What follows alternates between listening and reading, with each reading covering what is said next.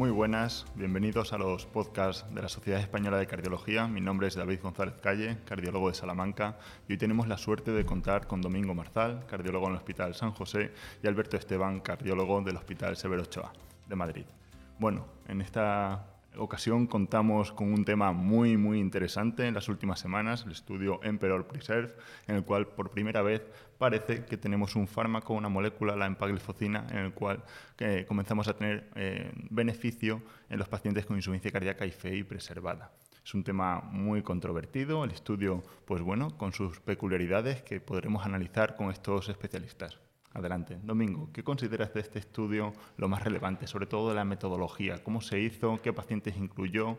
Es decir, esa controversia de estos pacientes con FEBI intermedia, esos pacientes con una FEBI mayor del 40%, ¿qué podrías decirnos? Me, acabas de hacer en una pregunta lo mismo que le han pedido al fármaco, que es que responda todo. ¿no? Eh, bueno, para, mí lo más relevante del estudio es el Kaplan-Meier con el objetivo eh, primario combinado, eh, básicamente porque es la primera vez que se ve en la historia de la medicina eh, pues que un fármaco frente a la estrategia eh, estándar pues muestra, muestra ese, ese, resultado. ¿no? Eso es lo más relevante. Bueno, son pacientes que tienen insuficiencia cardíaca con, con, una fracción de eyección que está por encima del 40%, 40% eh, podemos entrar en decir si son intermedias en función de las clasificaciones, lo que queramos. Lo importante es que son pacientes que tienen una fracción de eyección que no está reducida, eh, que tienen insuficiencia cardíaca sintomática y que tienen pues, alguna alteración estructural y un, y un pro-BNP eh, ligeramente, ligeramente elevado. Y es pues, la empagliflozina frente a la estrategia placebo pues muestra la reducción del, del evento combinado primario, ese riesgo relativo un 21%, que es hospitalización por insuficiencia cardíaca, o mortalidad cardiovascular. Muy interesante, en efecto, esa, esa, primera gráfica, esa gráfica, esa imagen central en la cual se separan las curvas y de hecho se separan precozmente, que yo creo que es algo que en nuestros pacientes de insuficiencia cardíaca es algo muy, muy interesante. Ya sabemos que en torno al 30% reingresan en el primer mes, con lo cual es algo, algo que aporta mucho, ¿no, Alberto? No, y un poco en la línea de lo que decía Domingo, es eh, un hito en el sentido en que es el primer estudio que ha demostrado en, pacientes, como tú decías, más de 40%, luego podemos entrar si eso es preservada o no es preservada, una reducción muy precoz de un evento que es el que hemos estado utilizando en todos los ensayos clínicos en, los últimos años. ¿no? Entonces, es una cosa que cambia, yo creo, entendido el paradigma un poco del tratamiento de estos pacientes que hasta ahora no teníamos nada con, con ellos. Sí, bueno, lo habéis dicho los dos, yo creo, ¿no? Que podemos entrar en si es preservada, no preservada, si las poblaciones son distintas, pero yo creo que es un dato, un punto de corte que habíamos utilizado en el resto de estudios y hasta el momento nunca habíamos eh, conseguido alcanzar estas eh, diferencias estadísticamente significativas, ¿no? Eso es muy, muy interesante. También, ¿por qué creéis que, fracasaron estos estudios con unas moléculas muy buenas previamente? Y en este caso, ¿por qué sí hemos logrado la... bueno, esto, eh, esto hila con el comentario un poco chorra que hice al principio que eh, básicamente la insuficiencia cardíaca con fracción de eyección no reducida, que podemos llamarle intermedia, preservada o como queramos, es decir, no reducida, es un, es un, eh, es un síndrome eh, al que los pacientes llegan por muchas, por muchas vías. Son muchas enfermedades distintas que tienen una cosa en común, que es que la fracción de eyección no está reducida y tienen insuficiencia cardíaca. Uno puede llegar por ser mayor, por ser obeso, por tener una diabetes evolucionada, por tener alguna enfermedad infiltrativa, es decir, por un montón de circunstancias, eh, pues llega a ese, diagnóstico sindrómico y le estamos pidiendo a un solo fármaco, a una sola intervención, que sea capaz de tocar en la línea de flotación de todas esas eh, patologías diferentes que llevan a ese mismo diagnóstico, eh, es, que, haga la magia de que a todos esos pacientes distintos les mejore algo que impacta en su, en su pronóstico. Y aquí, curiosamente, en esta molécula que es, que es, es muy buena y, ya lo sabemos eh, con la cantidad de datos que tenemos, pues hemos encontrado que parece que toca un hilo conductor de estas eh, condiciones que llevan al síndrome de la insuficiencia cardíaca con fracción de eyección no reducida. ¿no? Y el resto, siendo eh, fármacos estupendos, probablemente no son capaces de tocar un hilo común que, nexo de unión de todas estas situaciones. ¿no? Probablemente pueda ser eso. Y, además eh, venimos de muchos años de decir precisamente que siempre fracasábamos, no hemos tenido TopCat, hemos tenido Paragon, hemos tenido Panache, hemos tenido muchos estudios seniors y siempre la crítica al final es no hemos seleccionado bien a los pacientes, no tenían péptidos suficientemente altos y fíjate, Paragon, que es el último que tenemos, no hemos alcanzado la significación al final, qué pena es que no seleccionamos bien a los pacientes y ahora que con un estudio un poco similar en general con, con Paragon, ¿no? en los pacientes tenemos un objetivo primario conseguido, reducción, como tú has dicho antes, pues como que ha surgido demasiada controversia un poco sin, eh, sin que haya una razón, yo creo, objetiva para haber criticado. Claro, como tú decías, si lo que queríamos es que esto solucionara el problema de todos los que vemos en la consulta con más de 40 de fracción de eyección, pues evidentemente no, pero vamos, yo pienso que es una buena noticia. Sí, sí, desde luego. Y nos pareció muy oportuna esta controversia y sacar estos temas porque, en efecto, como muy bien indica el doctor Esteban, pues estamos comentándolo en las últimas semanas todos en distintos ámbitos. Pero es curioso que ha demostrado unos beneficios tanto en insuficiencia cardíaca, hospitalización, lo cual es importantísimo, y muerte cardiovascular. Y aún así, eh, pues se critica que igual en muerte eh, por todas las causas no alcanza la significación. ¿no? Entonces, bueno, al final los estudios se diseñan, y no por capricho nuestro, lo, deciden las agencias reguladoras, eh, para mostrar que una estrategia frente al estándar eh, mejora un evento combinado que las agencias reguladoras, en el caso de insuficiencia cardíaca, eh, dicen que debe ser ese combinado de, hospitalización y de mortalidad cardiovascular. Y en este caso, pues lo que decimos al principio, la foto muestra que es la primera vez que, que ocurre, que es un hito en la historia de la medicina, que, se muestra ese beneficio pronóstico. Pero cuando ya vamos al análisis de los componentes, decimos no alcanza la significación en la reducción de la mortalidad cardiovascular. Pero claro, los estudios eh, hay que ponerlos en contexto, hay que saber, saber muy bien de qué, de qué estamos hablando. ¿no? no tiene impacto en la, mortalidad total, entre otras cosas porque más de la, de la mitad de la mortalidad de estos pacientes no tiene nada que ver con el corazón. Más de, más de la mitad, porque llegan por, como decíamos, por muchos caminos distintos al mismo diagnóstico sindrómico. Pero es que además hay que saber qué tipo de pacientes están incluidos. Eran pacientes con, una, con un riesgo de mortalidad cardiovascular baja y un seguimiento corto, en el que aún así vemos que existe una reducción de la mortalidad cardiovascular absoluta de un punto, que luego si, si somos peólogos y jaserratiólogos y kaplan-meyerólogos, eh, no somos capaces de entender cuál es la historia natural de la insuficiencia cardíaca, que todos sabemos que es la historia de una escalera. Uno está en cualquier escalón de esta escalera, eh, tropiezas, y vas cayendo y al final de la escalera está la muerte del paciente. Entonces, en función de en qué escalón estés y cuánto tiempo veas la caída, puedes, puedes ver cómo llega al final y llega a la muerte, o puedes ver cómo, sigue, cómo está en la mitad de la escalera cayendo. Reducir hospitalización por eh, insuficiencia cardíaca no solo, no solo impacta en los costes que tiene esto para el sistema, no solo impacta en lo que condiciona la vida del, paciente, sino que cuando damos de alta a un paciente con insuficiencia cardíaca, le estamos dando varias cosas al alta. La medicación, un informe de alta y una, eh, una cita o una invitación para el siguiente ingreso. Que tú lo decías antes, el porcentaje que ingresa precozmente. Eh, por tanto, cortar la hospitalización por insuficiencia cardíaca aboca a reducir el riesgo del siguiente, el siguiente, el siguiente y la muerte del paciente. Un tiempo de seguimiento algo, más, algo mayor, y de hecho ya hay muchos datos de que reduce la mortalidad cardiovascular en otros estudios de, con ISGLT2. ¿no? Entonces, es un, es un, fármaco que impacta de forma determinante en el pronóstico de estos pacientes. Estoy totalmente de acuerdo. La curva claramente continúa separándose, el tiempo del seguimiento medio era en torno a los 26 meses, con lo cual seguramente cuando prolonguemos este estudio los resultados continuarán siendo muy favorables. Además, si nos damos cuenta en los números absolutos, el beneficio en muerte eh, por todas las causas también era un beneficio neto, aunque no se alcanzara la, significación. Pero bueno, son algunos de los temas que, hay que comentar y que en un análisis estadístico hay, hay que sacar, ¿no? Claro que sí.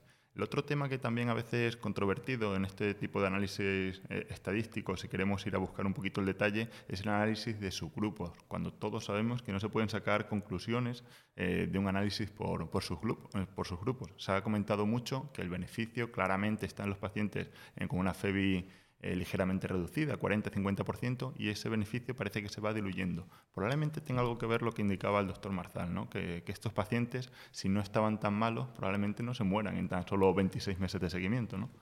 ¿Qué opinas, Alberto?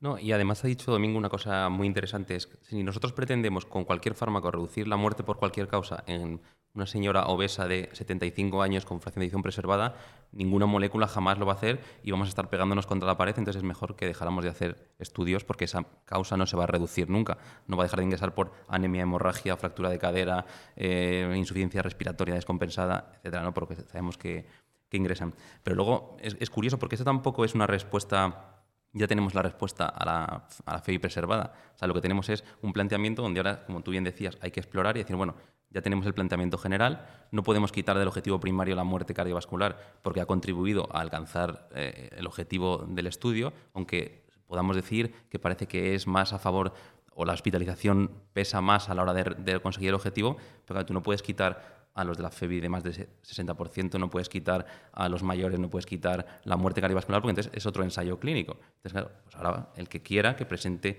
un ensayo y diga, bueno, vamos a ver en los de más de 60 de FEBI con esta edad y con estos péptidos, ¿qué pasa con EMPA frente a placebo? Veremos, sería otro estudio totalmente distinto, por supuesto que sí. Y yo estoy eh, completamente de acuerdo con lo que, con lo que ha dicho Alberto. El hacer conclusiones en base a subgrupos nos hace que nos equivoquemos con relativa frecuencia, pero luego también hay que, siempre hay que intentar tener sentido crítico y analizar bien las cosas. Yo siempre digo lo mismo, ¿cuál es la probabilidad pretest de un, de un paciente que llega a la consulta porque dice, me, canso y tiene, y tiene un ProBNP de 900? ¿Cuál es la probabilidad de que tenga realmente insuficiencia cardíaca si la fracción de eyección está entre el 40 y el 50%? Pues es la que sea, alta. Pero si yo tengo disnea pro BNP de 900 y pico y mi fracción de eyección, que es, el, que es un, es un ítem poco burdo para etiquetar pacientes, si esa fracción de eyección está entre el 50 y el 60%, la probabilidad pretest pues será más baja.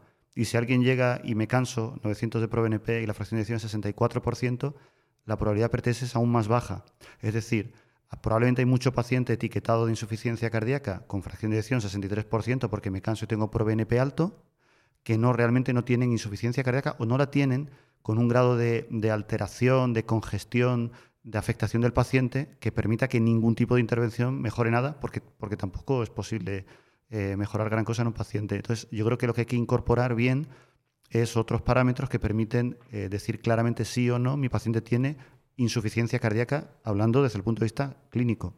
Totalmente, yo creo que, eso es muy importante. Y aprovechando estos minutos que hemos hecho un pequeño desglose de las, de las cuestiones estadísticas, un poquito metodológicas del, estudio, a mí sí me gustaría siempre eh, llevarlo a nuestra práctica clínica diaria, que es muy interesante. Todos nosotros vemos pacientes con insuficiencia cardíaca, vemos muchos pacientes de este tipo, ya sabéis, en torno al 50% serían pacientes eh, que entrarían en este perfil de, pacientes, y vosotros seguramente eh, llevéis años utilizando ciertas de estas moléculas en este tipo de pacientes aunque no tuviéramos evidencia. Ahora, con este respaldo, lo vais a incorporar más todavía. ¿Qué consideráis que va a ocurrir en, nuestro día a día?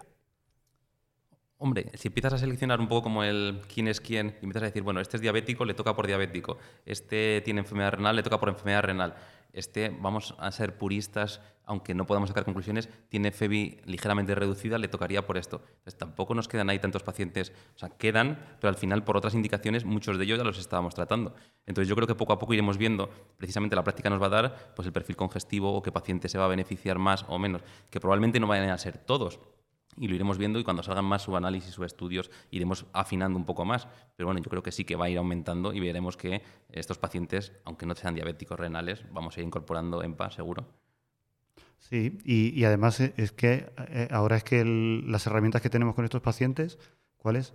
Diurético y atiende a las co o promorbilidades que tenga el, paciente. No hay ninguna otra herramienta, pero es que además tenemos un Kaplan-Meier eh, nunca visto antes de un fármaco que no es una aparición marciana eh, de la nada, sino que tiene, tiene un espectro eh, de estudios en el continuum de la enfermedad cardiorrenal espectacular. No, son un estudio con datos de casualidad, sino que tiene una evidencia muy sólida por detrás de, cómo, de cómo impacta a nivel cardíaco y a nivel renal.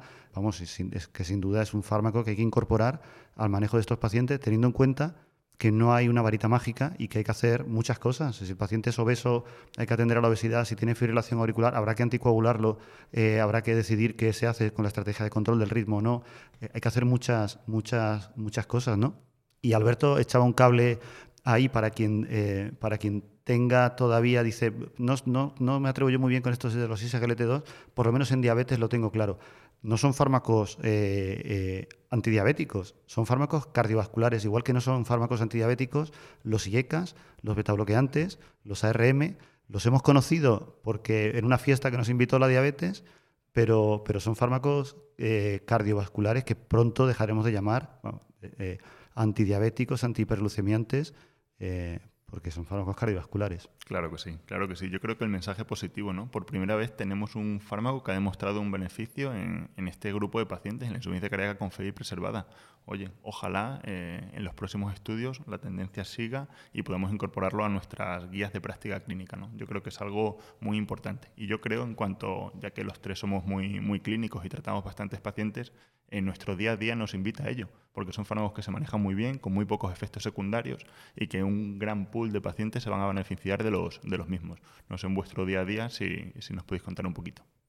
Vamos, tú, tú, igual eres muy optimista, Domingo, pero es verdad que, aunque tenemos claro en la diabetes, y estoy de acuerdo contigo ese planteamiento, yo lo decía sobre todo por en lo que tenemos una evidencia clarísima, que es el renal y el diabético, ni siquiera todavía todos los pacientes que deberían ser tratados con ISGLT2 eh, están tratados. Es decir, el que tenga sus dudas con esto, empieza a tratar los que FETEN sabemos que sí. No, te metas en, la preservada así, llamada así si no quieres, pero por lo menos el diabético, insuficiencia cardíaca, etcétera, el renal con enfermedad diabética, sabes que tienen evidencia y ahí no hay ninguna duda de nada. Cuando llegues a ese punto, a lo mejor te das cuenta que tu confianza en la molécula lleva a que empieces a expandirlo. No es como todo, en cuanto empiezas a tener manejo y empiezas a ver en el día a día el resultado, entonces a lo mejor interpretan algunos el, resultado del estudio de una forma diferente.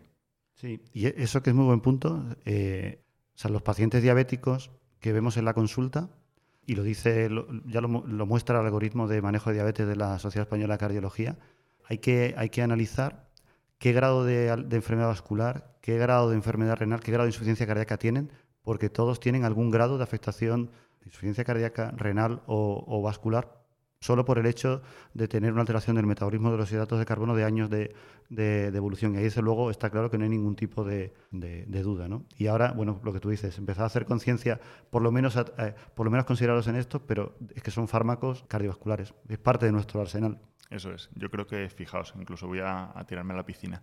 Eh, me cuesta pensar qué paciente no se beneficiaría de este tipo de, fármacos, ¿no? Es decir, qué perfil de paciente de insuficiencia cardíaca no se beneficiaría de, llevar este, este, tipo de molécula, porque tiene tan pocos efectos secundarios que, bueno, prácticamente no nos encontramos con, ninguna contraindicación. No sé vosotros.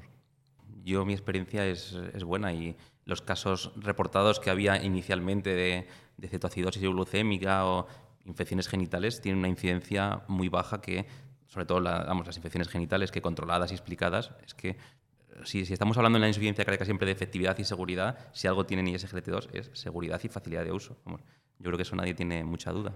Totalmente.